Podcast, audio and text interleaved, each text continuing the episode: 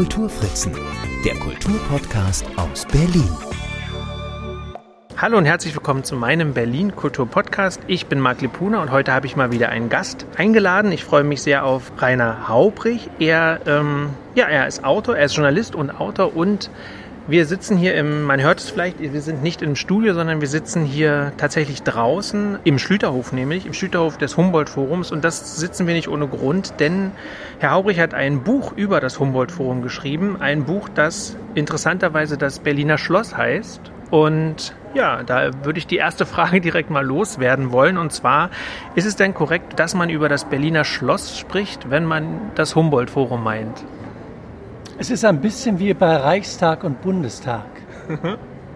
Da gibt es ja große Verrenkungen, auch in den Straßenschildern in der Stadt. Die Richtungsanzeiger, da steht dann Reichstag, Sitz des Bundestages. Manchmal steht auch nur Reichstag. Also ich glaube, es hängt davon ab, in welchem Kontext man darüber spricht. Ich glaube, wenn jemand von den Linden kommt und sagt, was ist denn das da für ein Gebäude, dann würde ich immer sagen, was man dort sieht, das ist das Berliner Schloss. Es ist äußerlich das Berliner Schloss. Und wenn man in den Schlüterhof kommt, wird man nicht sagen, das ist der Hof des Humboldt-Forums. Das mhm. ist halt der Schlüterhof. Das ist der Hof, der schönste Hof des Schlosses. Äh, wenn man wiederum sagt, es gibt eine tolle Ausstellung im was? Dann wird man sagen, im Humboldt-Forum. Hast du schon die Ausstellung im Humboldt-Forum? Oder heute Abend ist im Humboldt-Forum mexikanische Filmwochen oder äh, zeitgenössische Kunst aus Tansania. Die wird im Humboldt-Forum gezeigt. Und äh, selbst die Eingangshalle, würde ich sagen, das ist die Eingangshalle des Humboldt-Forums, denn es ist eine Halle, die es im Schloss nicht gegeben hat. Mhm. Deswegen äh, glaube ich, wird man in der Praxis trennen. Ich glaube trotzdem, dass, weiß ich, wenn man sagt, wo sollen wir denn heute Abend noch was trinken, lass uns doch mal zum Schloss fahren. So, ich glaube, dass sich das eher einbürgern wird. Am Ende ist es egal und jeder soll es so halten, wie er möchte. Ja, man muss nur, man muss nur wissen, wo man hin, hin will und man muss vor allem wissen, dass mit beiden dann letztlich doch dasselbe, derselbe Ort gemeint ist, wenn gleich, wenn ich es richtig verstehe, dass, wenn man über das Schloss redet, vor allem auch über die Architektur redet, über die Fassade, über das Optische und das Humboldt-Forum vor allem so ein inhaltlicher Begriff ist. Ne? So Absolut. könnte man vielleicht einig werden. Ähm, Jetzt sind wir sozusagen mitten reingesprungen. Jetzt würde ich noch mal ein bisschen von vorne anfangen. Ich hatte ja schon gesagt, Sie sind Journalist. Wie sind Sie denn dann dazu gekommen? Oder beziehungsweise was sind dann journalistisch Ihre Themen und wie sind Sie denn dazu gekommen, dieses Buch zu schreiben? Ich bin seit 87 in Berlin zum Studium hier hingekommen und habe also noch zwei Jahre getrenntes Berlin erlebt und habe zu dem Zeitpunkt über das Berliner Schloss nichts gewusst und eigentlich mich auch über Architektur, äh, für Architektur nicht extrem interessiert. Und der, der besondere Moment war der Mauerfall. Und äh, da kamen die Fragen auf, was macht man mit dieser, ja, ich habe es damals so empfunden, kaputten Stadt? Mhm. Was macht man mit dieser zerbombten, abgeräumten, äh, durch die Mauer geteilten Stadt? Wie baut man die wieder auf? Und da ich äh, in Berlin verliebt war und wahnsinnig gerne hier lebte und diese Stadt toll fand, hat mich, hat mich das umgetrieben. Und dann habe ich angefangen darüber zu lesen, wie Berlin wurde, was es ist, wie es zerstört wurde, wie es wieder aufgebaut wurde nach dem Krieg, welche äh, Ideen jetzt im Rennen sind. Ja, das waren damals die großen Entscheidungen, Potsdamer Platz, äh, Friedrichstraße, Holocaust-Mahnmal, Reichstag und dann Herz der, der, der Mitte. Äh, habe es auch verglichen mit anderen Städten in Europa. Wie haben die das denn gemacht nach dem Krieg? Wie haben die das gemacht in den 80er, 90er Jahren? Und äh, in dem Zusammenhang habe ich mich dann auch zum ersten Mal mit dem Schloss beschäftigt. Es gab dann die großen Artikel von Wolf-Jupp Siedler und von Joachim Fest, die dafür plädiert haben, die eine große Wirkung ausgelöst haben, auch bei mir. Und war eigentlich, sobald ich dann im Bilde war, war mir eigentlich klar, dass das die Lösung ist. Dass für diese extrem schwierige zentrale Position in Berlin, die so leer ist und zugig und keine Dimensionen hat und keine Proportionen hat, dass da dieser Kubus wieder hin muss und dass, wenn der Kubus hin muss, er die äußerliche Gestalt des Schlosses haben muss, weil ich keinem modernen Architekten zugetraut habe, diese riesige Fläche, diese riesigen Fassaden zu bespielen. Und wenn man böse wollte, wäre ja Stellas Ostfassade heute der Beweis, dass das eben mit modernen Mitteln wahnsinnig schwierig ist. Mhm. Stella ist jetzt der Architekt des, des, des Schlosses, das muss man vielleicht noch dazu sagen. Da kommen wir ja gleich auch drauf zu sprechen. Ähm, jetzt wird es sicherlich, das habe ich eh schon lange vor, nochmal äh, eine, eine Podcast-Folge auch zur Geschichte des Berliner Schlosses geben. Deshalb können wir uns das wirklich ähm, im Detail ersparen. Aber ein Viertel Ihres Buches be äh, beschäftigt sich ja doch mit der Geschichte des Schlosses. Vielleicht könnten Sie da nochmal ganz kurz skizzieren, eigentlich was von 1443 bis dann letztlich 1950 zum Abriss hier so passiert ist. Uh, in drei Minuten. In zwei Minuten. Sie haben auch vier. Ja. Also, äh, es gibt den tollen Satz von Wolfjub Siedler, dem verstorbenen Publizisten, der immer für das Schloss war. Äh, das Schloss lag nicht in Berlin, Berlin war das Schloss. Und damit wollte er sagen, als Berlin noch winzig war, gab es schon diese Burg, diesen einen Hof äh, direkt im Zentrum, der die Stadt schon damals so dominiert und später so dominiert hat, dass man sich Berlin eigentlich ohne dieses Schloss nicht vorstellen kann. Also schon am Anfang, Mitte des 15. Jahrhunderts, stand hier eine Burg, die die Stadt dominiert hat. Und äh, der große Schritt ist dann um 1700, als Friedrich äh, der Dritte, Kurfürst, zur Erhöhung zu Friedrich I. als König in Preußen unbedingt 1a Architektur in seiner Stadt haben wollte. Und dann hat der Schlüter beauftragt, äh, mach mir doch mal aus diesem ersten Hof in Renaissanceformen, mach mir daraus mal was, wo ganz Europa drüber redet, was mithalten kann. Und er hat ja auch das Zeughaus in Auftrag gegeben und er hat das Schloss Charlottenburg äh, das, den mhm. Anfangsbau in Auftrag ja. gegeben. Man sieht also daran, der war äh, bauverliebt, der hat viel Geld da reingeschmissen, um also dieses frische Königtum Preußen in seiner Hauptstadt, in der Residenzstadt zu adeln. Und dann hat Schlüter den vorhandenen Bau genommen und hat ihn im Grunde mit neuen Barockfassaden verhüllt. Mhm. Und dieser Entwurf ist ja überliefert. Er wollte ja eigentlich nur diesen einen Hof hier umbauen. Und nach seinem Tod haben dann Eosander und Böhme weitergebaut, das Schloss verlängert, in der Verlängerung, Verlängerung seiner Fassaden um einen weiteren Hof, den Eosanderhof. Und dann kam als letztes äußerliches Element äh, Mitte des 19. Jahrhunderts die Schlosskuppel über dem Eosander-Portal hinzu. Für die hat Eosander schon Skizzen gemacht, viel höher. Schinkel hat Skizzen dafür gemacht, etwas niedriger. Und auf der Basis hat dann Stühler die jetzt auch wieder rekonstruierte Kuppel entworfen. Das war Mitte des 19. Jahrhunderts war also dann die äußerliche Gestalt im Grunde fertig. Mhm. Dann muss man jetzt nochmal sich so vor Augen führen, was ja so drumherum war. Einiges war ja drumherum und anderes wurde dazu gebaut. Wenn ich jetzt an den Dom zum Beispiel denke, der ja viel kleiner war zu der Zeit, als ja. das Schloss eine endgültige Form bekam. Haben Sie denn das Gefühl, dass sich dieses Schloss dann in irgendeiner Art und Weise eingefügt hat in diese Architektur unter den Linden? Also jetzt muss man ja sich den neuen Dom, den neuen alten Dom sozusagen wegdenken, aber äh, passte das oder stand das so solitär für sich, dass es eigentlich egal war, was drumherum war? Das Interessante ist, man muss es genau umdrehen. Sie fragen, hat sich das Schloss gut eingefügt? Das Schloss war als erstes da und der Rest hat sich eingefügt alles, was nach dem Schloss, also nach 1700 gebaut wurde, hat sich am Schloss orientiert. Mhm. Angefangen mit äh, äh, dem alten Museum von Schinkel auf der anderen Seite des Lustgartens. Das alte Museum war eine Antwort auf die Schlossfassade mhm. von Schlüter.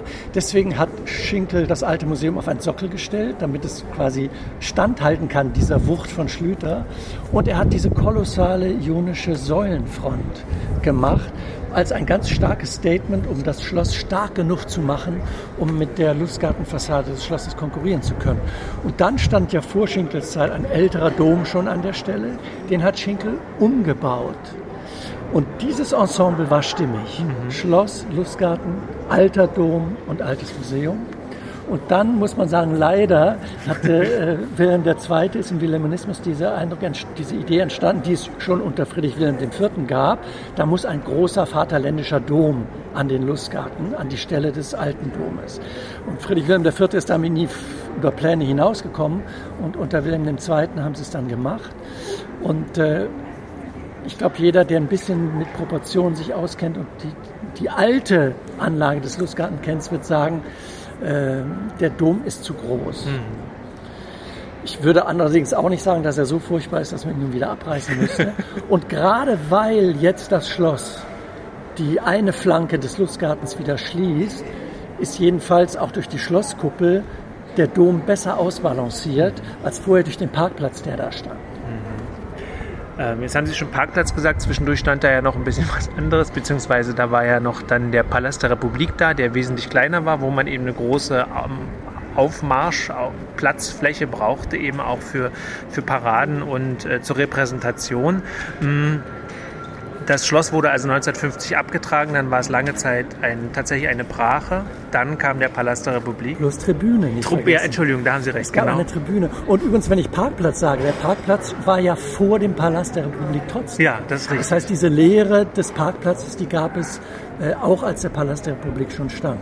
Aber ja, nach dem Abriss des Schlosses war das Wichtigste und Schnellste, was dahin musste, eine Tribüne für die großen Massendemonstrationen im Zentrum der Stadt, was übrigens auch ein Grund ja war, warum das Schloss abgerissen werden sollte.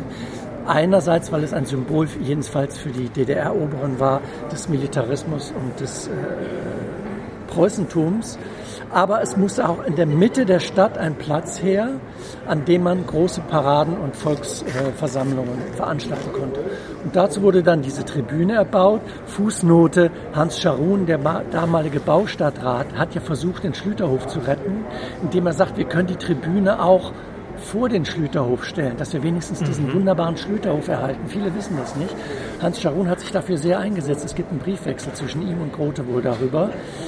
Aber das passte nicht, weil wenn die, wenn die Marschtruppe von den Linden kam, brauchte man mehr Platz, um da einmal zu wenden und da sozusagen in Zwölferreihen dran vorbeizuziehen. Also diese Tribüne stand da und dann verschwand die Tribüne zugunsten des Palastes der Republik 74. Und der stand ja dann, erstaunlicherweise, man denkt immer, der stand da ewig, aber das waren ja gerade mal 20 Jahre und dann wurde er eigentlich schon wieder zumindest stillgelegt und dann auch nochmal 10 Jahre später abgerissen. Ne? Wann war der Abriss? 2005? So in dem Dreh, ne? Also, ähm, also sagen wir mal 20 Jahre in Nutzung, 10 Jahre dann, äh, ähm, ja, verfiel er mehr oder weniger, wurde noch künstlerisch für Intervention benutzt. Dann war wieder frei, dann kann ich mich noch erinnern, dann gab es wieder die Freifläche mit so bunten, mit so einer Installation, mit so bunten Stecknadelköpfen. Das fand ich tatsächlich auch ganz schön. Ähm, und diese große Fläche, die hat mir persönlich zum Beispiel auch sehr gut gefallen, dass man einfach sagt, so eine große Freifläche nochmal ähm, zwischen Alexanderplatz und unter den Linden, äh, wo wir eh Grünflächenmangel haben in dieser Stadt, war eigentlich äh, auch eine ganz schöne Idee, aber parallel natürlich schon, bevor das Schloss abgerissen wurde, im Grunde mit dem Ende der DDR, begann ja im Grunde das Nachdenken darüber, ob das alte Schloss wieder herkommt. Und hier es beginnt ja Ihr Buch oder hier beginnen ja Ihre ähm, großes Kapitel. Genau, Ihre diese ganzen äh, wichtigen Ausführungen und über die würde ich Ihnen jetzt tatsächlich gerne reden. Wie kam es denn dazu oder beziehungsweise beschreiben Sie doch mal, ähm, wie es dann losging nach der Wende? Also als klar war, der Palast könnte weg, das Schloss könnte hin, also als es keine Diskussion mehr gab, dass der Palast stehen bleiben muss und dass die Regierung da noch die Hand drauf hält. Also man muss noch mal daran erinnern, wie irrsinnig entfernt diese Vorstellung war, dass man das Schloss wieder aufbauen muss. Denn ein Jahr nach dem Mauerfall hatte noch niemand diesen Vorschlag gemacht. Für mich macht das so klar, dass das gar nicht so auf der Hand lag, mhm. dass man es für irreal hieß, dass die meisten das Schloss ja auch gar nicht mehr kannten und gar nicht wussten, dass das da stand. Und dann kommt halt ein Jahr nach dem Fall der Mauer dieser Artikel von Joachim Fest. Und gleichzeitig gründet sich der Förderverein Berliner Schloss eines Hamburger Kaufmanns, Wilhelm von Bodin, wo man sich auch wundert, warum macht das ausgerechnet ein Hamburger. Der war als Schüler hier kurz nach dem Abriss und den hat damals auch das Schloss interessiert und nicht mehr losgelassen. Und wir kommen ja nachher dazu vielleicht noch, dass er eigentlich die Schlüsselfigur in diesem mhm. Wiederaufbau war. Aber das, das zweite Besondere ist, dass die Bundesregierung ja in Bonn saß und noch nicht angefangen hatte, jetzt für die Hauptstadt Berlin zu planen, denn Hauptstadt Berlin wurde erst im Sommer 91 mhm. entschieden. Mhm. Da war der Beschluss Berlin-Bonn. Das heißt, bis dahin war es eine Berliner Angelegenheit. Anders als in anderen großen Hauptstädten Europas, wo immer die nationale Regierung, nehmen Sie Paris par excellence, Einfluss genommen hat. Mitterrand ganz alleine, der entschieden hat, da kommt die Pyramide in den Louvre. In, Berlin, in, in Deutschland hat die Bundesregierung sich extrem zurückgehalten. Und auch, die, auch die, der Berliner Senat war da keine treibende Kraft. Deswegen ist es das Besondere, dass der Anstoß von Publizisten kam und von der privaten Initiative Wilhelm von Bodins, der diese zusammen mit Gerd Peschken diese, diese tolle Idee hatte, wir müssen eine Attrappe aufbauen, um allen physisch zu zeigen, wie das aussieht, wenn das Schloss da ist. Man kann tausendmal darüber lesen, man kann tausendmal darüber Argumente austauschen. Aber wenn man an einem Sommerabend die Linden lang geht und sieht diese Chimäre, diese Fata Morgana des gelben äh, Schlosses dort stehen, da haben viele in diesem Sommer äh, 93 haben viele verstanden, was das für den Stadtraum bedeutet, wie gut der Stadtraum besser funktioniert als mit diesem leeren Parkplatz. Und dann setzt erst langsam die politische Diskussion ein. Und dann gibt es, kann man alles nachlesen, zig Experten, die sich alle einig waren, dass man das Schloss nicht wieder aufbauen kann. Also Architekten, Denkmalpfleger, äh, Fachleute, die sich auskannten die gesagt haben, der, dieser ornamentale Schmuck von Schlüter ist kaum dokumentiert, es gibt kaum noch Fragmente, es gibt keine Pläne mehr, man kann es nicht bezahlen. Und selbst wenn man es könnte, gäbe es keine Handwerker mehr, keine Steinmetzen, die das heute überhaupt noch hinbekommen. Und dann war es der Förderverein von Wilhelm von Bodin, der nicht locker gelassen hat, der, der selber Studien finanziert hat, der sich auf die Suche gemacht hat und der dann alte Messbildaufnahmen in Berliner Archiven gefunden hat, der das Büro Stuhlemer beauftragt hat, aus diesen Messbildaufnahmen zusammen mit abgemessenen äh, Stadtplänen äh, Computer entzerrt, das ist ein ganz kompliziertes Verfahren, äh, zentimetergenaue Pläne wiederherzustellen. Das haben sie anhand einer Musterachse demonstriert, wie das funktioniert. Und dann hat man natürlich Überzeugungsarbeit geleistet, indem man darauf hingewiesen hat, es gibt diese Steinmetzen. Und wenn man sie aus ganz Europa zusammenholt, es gibt die alten Steinbrüche noch. Und Wilhelm von Bodin hat gesagt, dieser, die Mehrkosten der Fassaden, die werde ich mit meinem Förderverein sammeln und das werden 80 Millionen Euro sein. Und das werde ich schaffen. Und auch da haben, sie, haben viele gelacht und viele haben geglaubt, dass das niemals passiert. 80 Millionen ist ja viel mehr als bei der Dresdner Frauenkirche. Das wird er nicht schaffen und er hat es geschafft. Das Bemerkenswerte an dieser Debatte war, dass es keine starke, organisierte Gegenbewegung gab. Also man hätte sich doch vorstellen können, dass sich ein Verein gründet, Moderne Mitte Berlin, der genauso viele Leute beitreten wie Bodins Schlossverein. Man hätte sich vorstellen können, dass die einen eigenen Wettbewerb machen unter modernen Architekten, die sagen, macht ihr doch mal tolle Vorschläge. Und vielleicht wäre dann der eine Vorschlag aufgetaucht, der die Leute elektrisiert hätte und der Leute mobilisiert hätte. Und dann hätten die Feuilletons, die übrigens ja alle gegen das Berliner Schloss waren, fast alle, hätten getrommelt.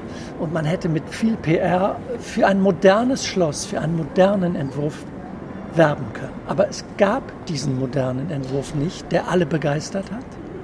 Es gab einen Verein gegen Bodin nicht. Es gab nicht mal Persönlichkeiten auf Augenhöhe, von denen man gesagt hätte, das ist der Gegenpart von Wilhelm von Bodin. Das ist die Person, die für ein modernes Schloss spricht und wirbt. Es gab einen Kritiker, Philipp Oswald, ein Architekt, der später am Bauhaus äh, gelehrt hat, der wurde damals durch die Medien gereicht als der große Schlosskritiker. Und ich war von den Sorgen, als ich in die Ausstellung der Schlossentwürfe im Schlosswettbewerb mhm. ging, dass er mitgemacht hatte am Schlosswettbewerb. Also der bekannteste Schlosskritiker, der bekannteste Gegner von Wilhelm von Bodin, hatte mitgemacht und er hatte einen Entwurf abgeliefert, der die drei Außenfassaden rekonstruiert, wie verlangt, und die drei Innenseiten des Schlüterhofes äh, rekonstruiert. Das ist für mich der Treppenwitz der Schlossdebatte. Ah, ja. Das ist spannend. Ähm, wir müssen noch mal einmal ganz kurz zurückkommen, äh, beziehungsweise das, ich glaube, das verbindet sich dann ja. Was ich so interessant fand an dieser Attrappe war ja, dass es da diese Kombination gab aus historischer Fassade aufgemalt äh, in Kombination mit dem Palast. Also es war ja an den Palast herangebaut und wenn ich mir die Entwürfe angucke, die ja in Ihrem Buch sehr viel auch vorkommen und die Sie ja auch zum Teil beschreiben, jetzt muss ich aber nochmal fragen, ob das einen ersten Wettbewerb und einen zweiten Wettbewerb gab. Ich glaube, so war das doch, oder? Es gab jedenfalls doch viele Entwürfe, die ähm, den Palast eigentlich erhalten wollten oder zumindest Teile der Architektur des Palastes. Ja, vieles übertrieben, wollten. aber es gab, es gab welche. Hm. Es gab welche. Es gab im Grunde drei wichtige Verfahren. Das erste war auch übrigens wieder privat. Der Tagesspiegel hat damals eine eine groß aufgelegte Serie gemacht, in der er, ich glaube, 20 oder 25 Architekten aus Deutschland und aus, aus dem Ausland gebeten hat, macht ihr doch mal Entwürfe. Ach, das, ja, genau, und das jede wusste Woche, ich nicht, das und jede Woche wurde im Tagesspiegel einer dieser Entwürfe auf einer ganzen Seite vorgestellt. Ja. Hochinteressant, hat mich fasziniert. Und ich zeige aus dieser Tagesspiegel-Konkurrenz ein paar Beispiele. Und was mich damals überrascht hat, dass sehr viele Architekten das spielerisch gemacht haben oder ironisch oder äh, mit, mit Brüchen.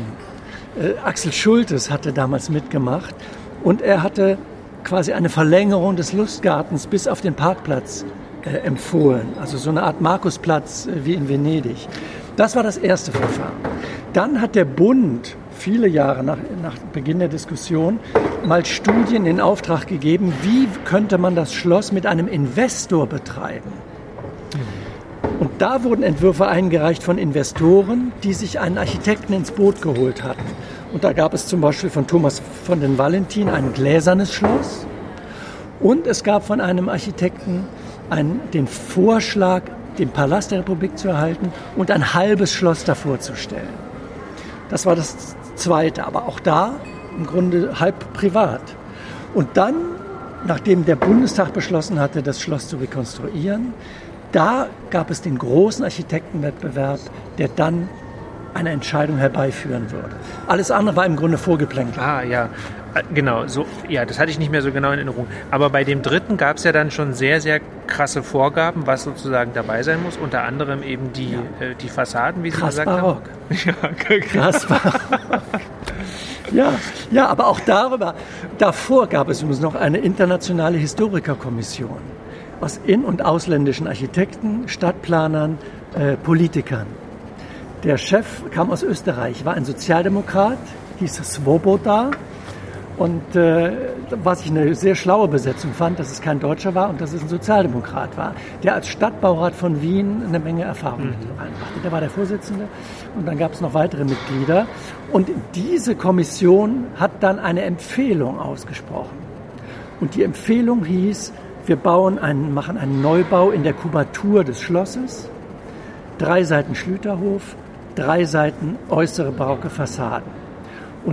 Diese Empfehlung der Schlosskommission hat sich der Bundestag dann zu eigen gemacht in einem Antrag. Und über den wurde dann abgestimmt. Und zwar in der, in der Variante AB sind Sie, quasi die Frage an die Abgeordneten, sind Sie für einen Neubau mit sechs Barockfassaden? Oder sind Sie dafür, dass die Architekten diesen modernen Kubus komplett gestalten können, wie sie wollen? Und das muss man sich auch nochmal in Erinnerung rufen. Zwei Drittel der Abgeordneten waren dafür Schlüter. Es muss Schlüter sein, plus moderne Ergänzung natürlich. Aber nur ein Drittel der Abgeordneten wollte einen völlig freien Wettbewerb ohne Vorgaben.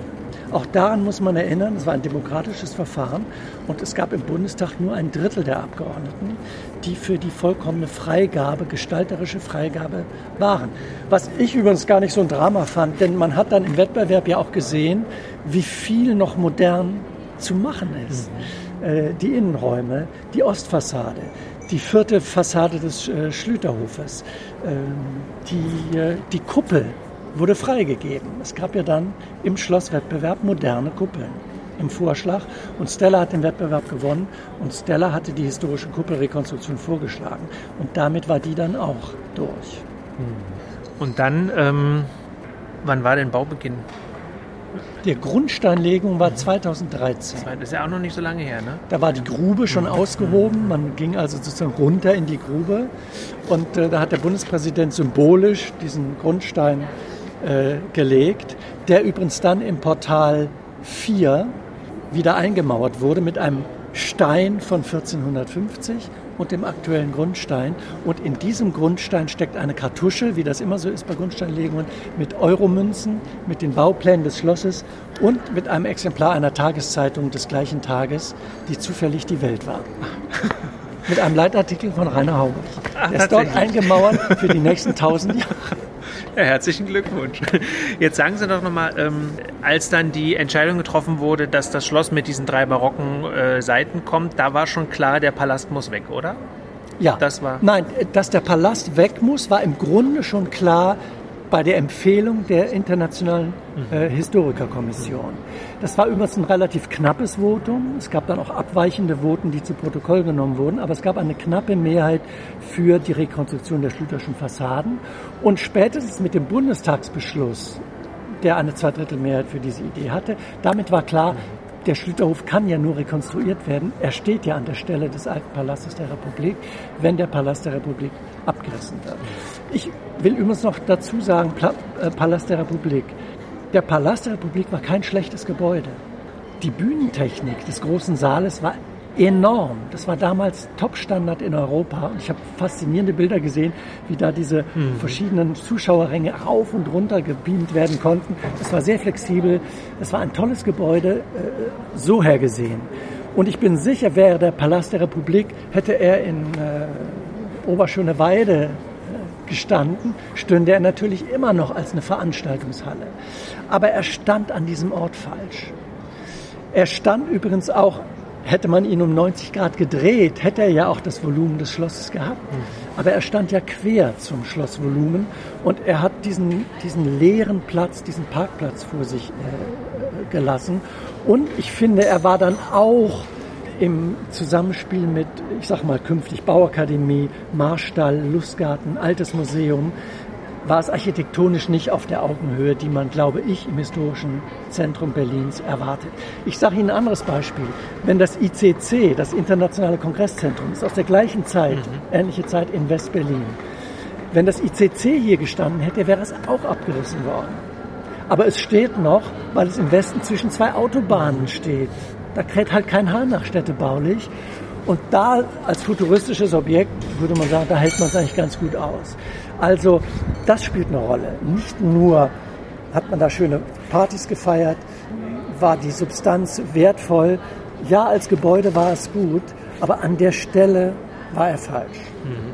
Interessant finde ich, wenn ich jetzt in, hier im Museumsshop bin, dass äh, ein Großteil wirklich über den Palast ist. Ja, also das, wo man schon auch nochmal merkt, was für ein stylisches Gebäude das dann doch war und wie gut sich das auch auf, auf Kühlschrankmagneten macht und ja. auf allem Möglichen, weil es in dieser Reduziertheit natürlich was ganz anderes ist als dieses Schloss ja. mit den vielen äh, filigranen und ja eben barocken äh, Elementen. Aber jetzt, weil Sie ja so viel darüber gelesen haben, werden Sie es auch wissen, äh, wie viel Ideologie steckte denn auch oder eben, also ideologische Gründe steckten auch dahinter, dass das Ding weg musste. Ja. Das kann man ganz klar beantworten, weil es für jeden anders ist. okay. Selbst innerhalb der Schlossbefürworter gab es verschiedene Auffassungen darüber. Also die Vorstellung, es gab zwei ideologische Lager und die rechten, konservativen Preußen-Freaks waren für das Schloss und die progressiven, modernen Demokraten, äh, die waren für den Palast der Republik. Das funktioniert nicht. Es gab, ich zum Beispiel, würde mich als unideologisch bezeichnen, weil mein Hauptargument immer ästhetisch und städtebaulich war. Sie haben es daran gemerkt, wie ich über den Palast der Republik spreche. Mir ist an der Stelle auch egal, wer den gebaut hat. Ja, ob das ein Unrechtsregime gebaut hat, ob das Honecker gebaut hat, ob dieser Palast der Republik quasi den, den DDR-Bürgern Freiheit vorgegaukelt hat. Und die ganzen Argumente, die es gibt, die sind mir komplett egal. Weil ich selber sage, als Gebäude war es gut und hat funktioniert. Für mich war es eine ästhetische, städtebauliche Entscheidung. Und für jemand, der sich an schönen Städten erbauen kann, für jemand wie mich, der für den Schönheit eine ganz, ganz wichtige städtebauliche Kategorie ist, musste immer erkennen, dass der Schlosskörper städtebaulich besser ist und dass die Schlossfassaden eine ganz besondere Aura haben, mit der die meisten modernen Fassaden nicht konkurrieren können. Und die Feinheit, die Festigkeit der Fassaden, die Tiefe, die Plastizität der Fassaden, der, das, das Schattenspiel, was, was das Licht auslöst. Die Barockfassaden sehen ja auch in jeder Tages- und Nachtzeit anders aus. Ja, mal, mal fast grau-weiß. Wenn die späte Sommersonne drauf ist, ist es fast orange. Äh, äh, wenn der Schnee drauf liegt. Es gibt wunderbare Bilder. Also für mich war es eine, am Ende eine Frage der Schönheit. Aber es gab natürlich auch, selbst Joachim Fest hat in seinem Artikel argumentiert, der Grund für den Abriss des Schlosses war ein ideologischer. Der Sieg des Sozialismus in der Mitte Berlins. Und deswegen muss die Niederlage des Sozialismus 89 durch den Wiederaufbau des Schlosses dokumentiert werden. Das ist eine ideologische Argumentation. Siedler hat nie so argumentiert. Siedler hat sogar in seinem berühmten Aufsatz zum Schluss gesagt, am Ende wird eine Kopie entstehen und die Kopie des Schlosses wird niemals das Original ersetzen können. Aber wenn man die Mitte Berlins retten muss, dann muss man resignierend das Schloss rekonstruieren, um die Stadt als Stadt zu retten. Das war sein Argument. Und das ist auch mein Argument. Ein, ein, weiteres Beispiel, was man quasi ideologisch auch interpretieren könnte. Es gibt eine große Fraktion von Schlossanhängern, die hätten sehr gerne ein Preußenmuseum im Berliner Schloss gesehen. Ist nicht mein meine Vorliebe gewesen, aber auch das könnte man ideologisch interpretieren. Das war eine Agenda, die quasi Preußen rehabilitieren sollte, die die Monarchie rehabilitieren soll, die vielleicht in Teilen, könnte man argumentieren, sogar einen antidemokratischen Kern hat, indem es behauptet, dass die Monarchie im Grunde überlegen war und mehr auf die Reihe bekommen hat als die Demokratie. Das habe ich nicht geteilt. Es gab auch die Idee, die Gemäldegalerie hier unterzubringen, was, glaube ich, auch sehr stimmig gewesen wäre. Ja? Die alte Architektur, die alte Malerei bis 1900 hier unterzubringen oder bis 1800 hier unterzubringen, hätte äh, ein Argument äh, ge gebracht. Ich fand es am Ende überzeugend, die doppelte Kodierung, die bis heute die meisten nicht verstanden haben.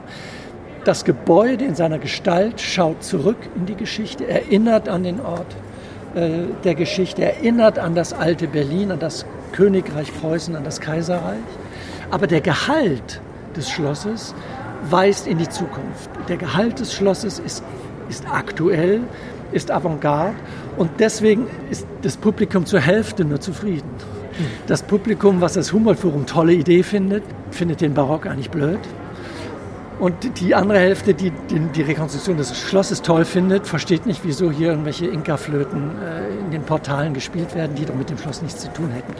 Diese Spannung muss das Schloss aushalten und ich bin optimistisch, dass, dass sich das vertragen wird. Denn es gibt in Europa ja andere Beispiele ähm, für, für solche doppelte Kodierungen von Gebäuden. Wenn Sie so wollen, ist ja auch der Reichstag doppelt kodiert.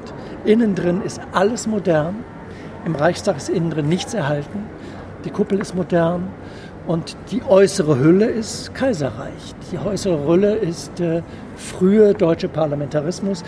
Der Inhalt ist das heutige demokratische, pluralistische, hm. multikulturelle Parlament.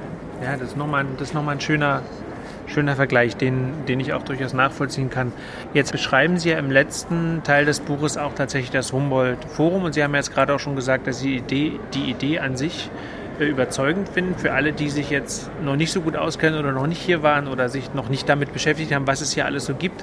Was gibt es denn jetzt hier alles so? Also, ungefähr die Hälfte des Schlosses ist Museum. Das hören die Macher des Humboldt-Forums nicht gerne, weil sie von Anfang an gesagt haben, das, was hier passiert, darf kein klassisches Museum sein. Ich habe das Argument nie verstanden, denn was ist gegen ein gutes klassisches Museum zu sagen? Also, das war ja wir müssen noch einmal zurückgehen. Als die Entscheidung getroffen wurde, wir bauen das Schloss wieder auf mit modernem Inhalt, gab es diesen Inhalt noch gar nicht. Mhm. Und dann hat der damalige Präsident der Stiftung Preußischer Kulturbesitz, Herr Lehmann, die Idee gehabt, oder die wurde in seinem Hause geboren, lasst uns doch die außereuropäischen Sammlungen in Dahlem, die Weltklasse sind, Lass uns die in die Mitte Berlins holen, wo sie dann hoffentlich mehr beachtet werden, als wenn sie so weit draußen sind. Und dann werden wir die Museumsinsel abrunden um die außereuropäischen Künste. Das heißt um die Kunst aus Afrika, Asien, Polynesien, Nordamerika, Südamerika, Indien, China. Und diese Idee fand ich absolut überzeugend. Und diese Idee wird zwei Drittel dieses Gebäudes bespielen. Dann gibt es eine kleinere Ausstellung über die, die Geschichte der Stadt Berlin. Das heißt, die Stadt Berlin wird dort ihren Auftritt haben, wo sie zeigen möchte, wie Berlin immer mit der Welt und der, der Globalisierung schon von Anfang an verbunden war. Das ist quasi der Humboldtsche Aspekt mhm. dieser Berlin-Ausstellung. Und dann gibt es ja immer noch ordentliche Flächen für Veranstaltungen, zwei große Veranstaltungssäle. Es gibt einen Raum für Sonderausstellungen. Ähm, es gibt zwei Cafés, es gibt zwei Museumsshops und dann gibt es auch eine Menge Verkehrsflächen, dann ist das Ding schon voll. Ja, das stimmt. Aber auch da nochmal, äh, die, die Idee des Humboldt-Forums im engeren Sinne über das Museale hinausgehen, ist die Idee, die zugegebenermaßen nicht ganz einfach zu vermitteln ist, dass hier ein Dialogforum entsteht, dass hier also äh, Veranstaltungen stattfinden, Ausstellungen, Podiumsdiskussionen stattfinden, die immer reflektieren sollen den aktuellen Zustand der Welt, das Gespräch zwischen den Kontinenten, Generationen, äh, wenn man so will, auch die Zukunft äh, im Sinne von Ökologie und Klima, im Sinne von sozialer Gerechtigkeit, im Sinne von Nord versus Süd, Reich versus Arm, äh, Regenwälder schützen etc. etc. Aber dieses dialogische Humboldt-Programm wird vielleicht auf 10 Prozent der Fläche stattfinden. Insofern habe ich das in der Presse immer für überschätzt gehalten, dass das das Ein und Alles ist, das Dialogische im Humboldt-Forum. Das stimmt nicht. Das Dialogische ist ein kleiner Teil, den die Anhänger des Humboldt-Forums programmatisch für den wichtigsten halten. Aber die reine Fläche ist der, der, der größte Baustein des Humboldt-Forums sind diese hervorragenden Kunstsammlungen, die außereuropäischen. Und ich finde, die soll man nicht, auch nicht kleinreden, denn es ist eine Sensation, diese fantastischen japanischen Wandschirme zu sehen, die indische Skulptur zu sehen, die, die Buddha-Statuen zu sehen, die nordamerikanische Stammeskunst, die Inka-Aztekenkunst, die, die japanischen äh, Keramiken, die sagen vielen Leuten noch nichts, aber die muss man mal entdecken. Wenn man zum vierten, fünften Mal vielleicht in das Schloss geht, geht man auch ins dritte und vierte Obergeschoss und wird da möglicherweise ein bisschen unter sich sein, aber wird da herausragende Kunst sehen. Und wenn Sie dann die Museumsinsel dazu rechnen im Geiste, dann haben Sie innerhalb von zehn Minuten Walking Distance, wie es heute so mhm. schön heißt, haben Sie fast alle Kunst fast aller Regionen und Zeiten der Welt. Und diese Zusammenschau gibt es auf der ganzen Welt nirgends. Und es ist mir bis heute ein Rätsel, wieso die, die Leitung und die PR des Humboldt-Forums nicht viel stärker auf diesen Aspekt abhebt. Stattdessen lese ich nur von den Benin-Bronzen und wie viel Blut an den Exponaten klebt, was auch zu Teilen stimmt. Aber es ist ein ganz kleiner, wichtiger, aber ein kleiner Randaspekt des riesigen Kulturdampfers 孟博士 Ja, dann bleibt zu hoffen, dass der jetzt dann auch einfach mal losschippern kann. Ne? Also es hat sich, hat sich, ja nun alles hier so ein bisschen verzögert über die Zeit, aber äh, ja, vielen Dank. Das war für mich nochmal ein spannender Einblick, nochmal so auch Ihre Sichtweise vor allem auf bestimmte Aspekte nochmal kennenzulernen, die man im Buch so ein bisschen schon rausschimmern sah. Also ich hatte schon das Gefühl, äh, wenn ich mich mit Ihnen treffe, da ist so ein Schloss-Fan, zumindest einer von der Rekonstruktion. Ich fand aber auch nochmal spannend tatsächlich Ihre Sicht auf den Palast selber, weil tatsächlich ist es immer so, es gibt immer so ein pro Schloss gegen Palast, hat man immer so das Gefühl. Mm, und ich fand es nochmal schön, dass Sie jetzt nochmal aufgedröselt haben, dass es das eigentlich nicht ist, sondern dass es durchaus eben in, aus Ihrer Sicht zumindest auch so eine Standortfrage einfach ist. Ne? Was ja auch anfangs behauptet wurde, Ostberlin trauert dem Palast nach und die Westberliner und die Westdeutschen, die haben hier ihre Vorliebe durchgedrückt mit dem Schloss. Äh, als ich anfing bei der Welt als Redakteur 98, haben wir erstmals eine Umfrage gemacht äh, von Forsa, also repräsentativ ausgewählt 1000 Bürger. Und wir haben Ihnen vier Alternativen genannt. Wollen Sie den Schlosswiederaufbau? Wollen Sie den Palast erhalten? Wollen Sie eine Grünfläche, einen Park? Oder wollen Sie ein modernes Gebäude? Und anfangs gab es eine knappe Mehrheit für den Palast der Republik, dann Schloss, dann erstaunlich, ich glaube 25 Prozent, ein Viertel wollte eine Grünfläche und 5%, 5% wollten ein modernes Gebäude. Und wir haben dann über die nächsten, ich glaube, fünf Jahre immer wieder, im Abstand von zwei Jahren, glaube ich, äh, die gleichen vier Optionen genannt. Und es gab eine ganz klare Verschiebung über die Jahre weg vom Palast hin zum Schloss. Der Park war immer noch so bei 20 Prozent und das Moderne war bei 3 Prozent. Also erstaunlicherweise wollten die Berliner nie ein modernes Gebäude hier haben. Sie wollten entweder den Palast oder das Schloss. Und das Bemerkenswerte für mich war dann, wir haben es natürlich auch unterschieden nach Ostberliner und Westberlinern. Und zum Schluss gab es auch in Ostberlin keine Mehrheit mehr für den Erhalt des Palastes der Republik. Das waren, glaube ich, in Ostberlin war noch ein Drittel dafür, den Palast zu erhalten.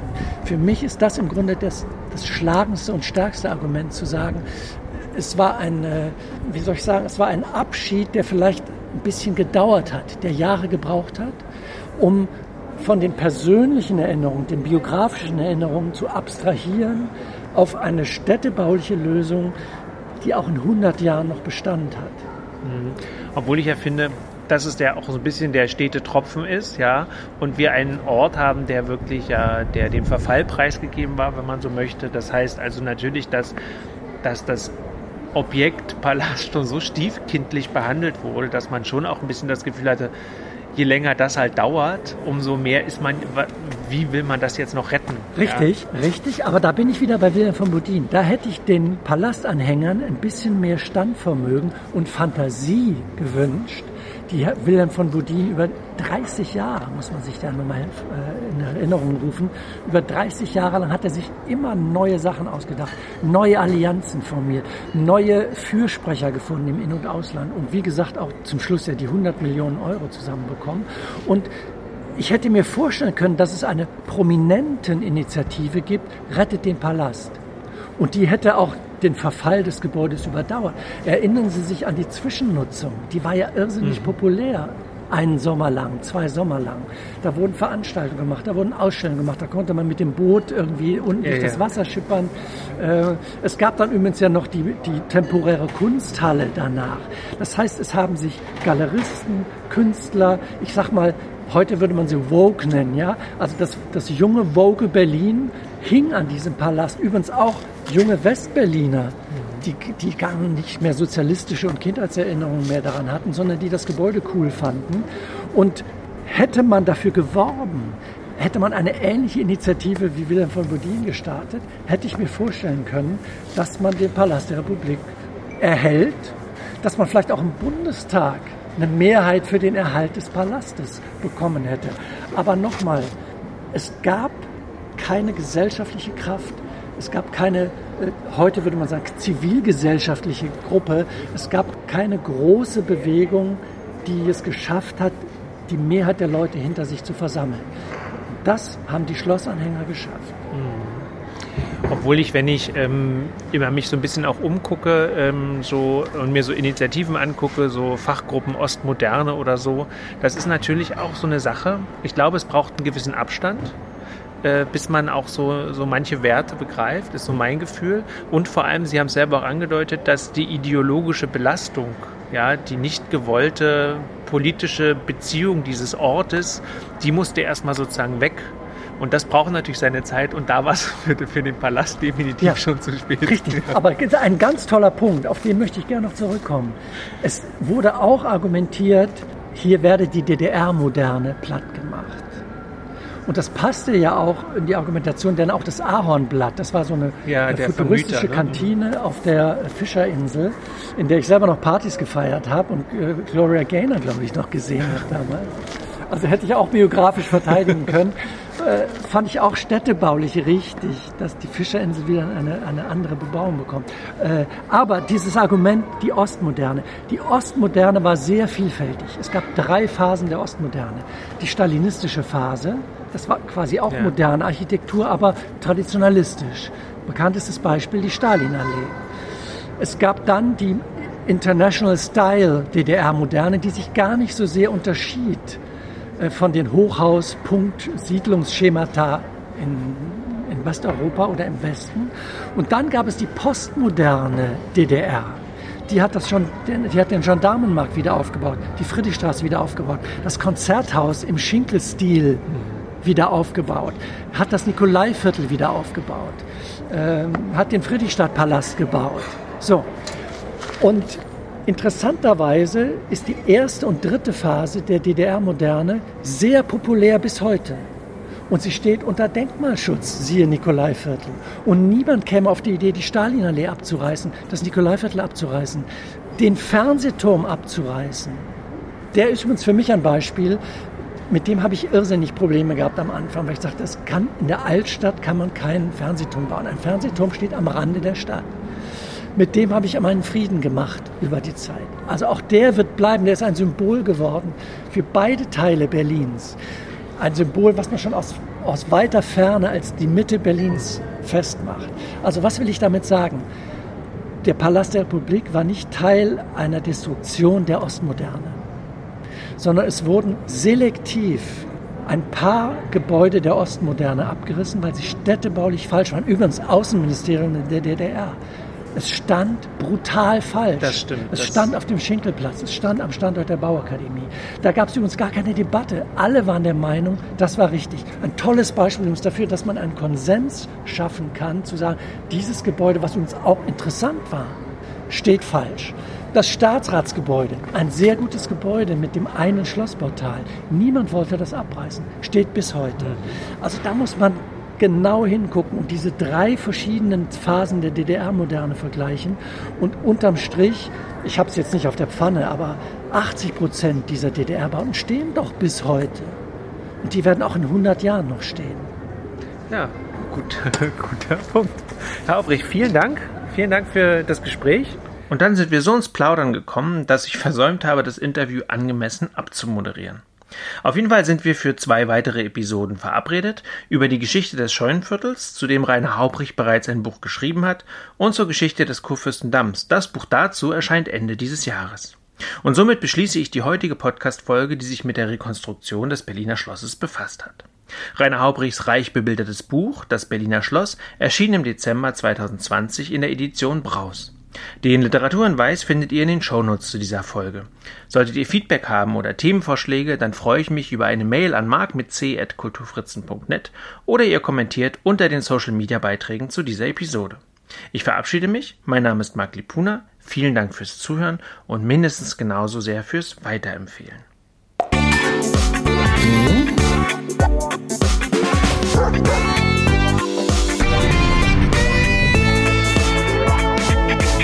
Kulturfritzen, der Kulturpodcast aus Berlin.